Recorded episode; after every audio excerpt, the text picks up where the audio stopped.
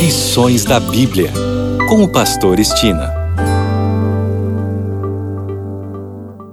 Olá, aqui é o Pastor Estina no seu programa Lições da Bíblia.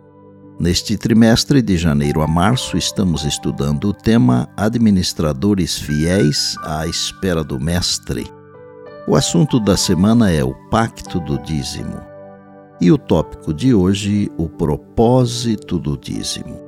Quando lemos Levítico 27 e Números 18, por exemplo, entendemos claramente que Deus determinou que os dízimos fossem entregues aos levitas.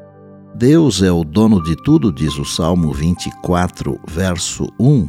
Ele, obviamente, não precisa de dinheiro, Contudo, porque o dízimo lhe pertence, o Senhor nos diz o que fazer com ele. O dízimo deve ser usado para sustentar o ministério evangélico. Portanto, as necessidades dos ministros são atendidas com o dízimo de Deus. A tribo de Levi, a força ministerial do Antigo Testamento, não recebeu grandes propriedades como as demais tribos.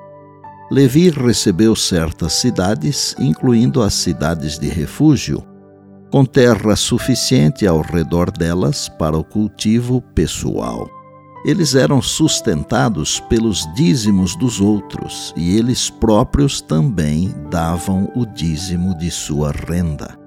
Quando vamos ao Novo Testamento, encontramos Paulo em Mileto, que, chamando os presbíteros ou anciãos da igreja, lhes falou: Tenho-vos mostrado em tudo que, trabalhando assim, é mister socorrer os necessitados e recordar as palavras do próprio Senhor Jesus. Mais bem-aventurado é dar do que receber. Está em Atos capítulo 20, ao verso 35.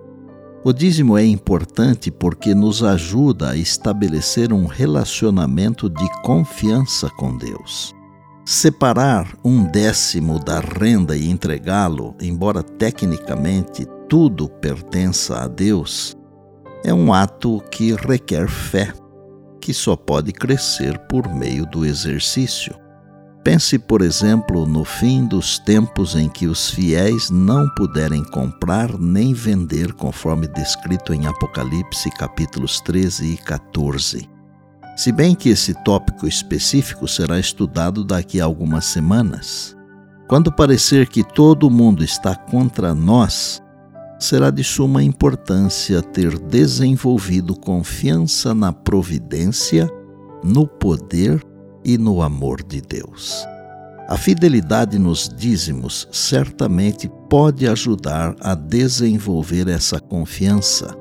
Mesmo antes disso, é crucial que todos nós aprendamos a confiar em Deus, independentemente da situação.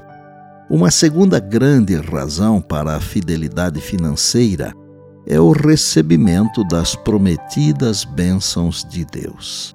Como parte do pacto do dízimo, o Senhor prometeu bênçãos tão grandes que não teremos espaço suficiente para guardá-las.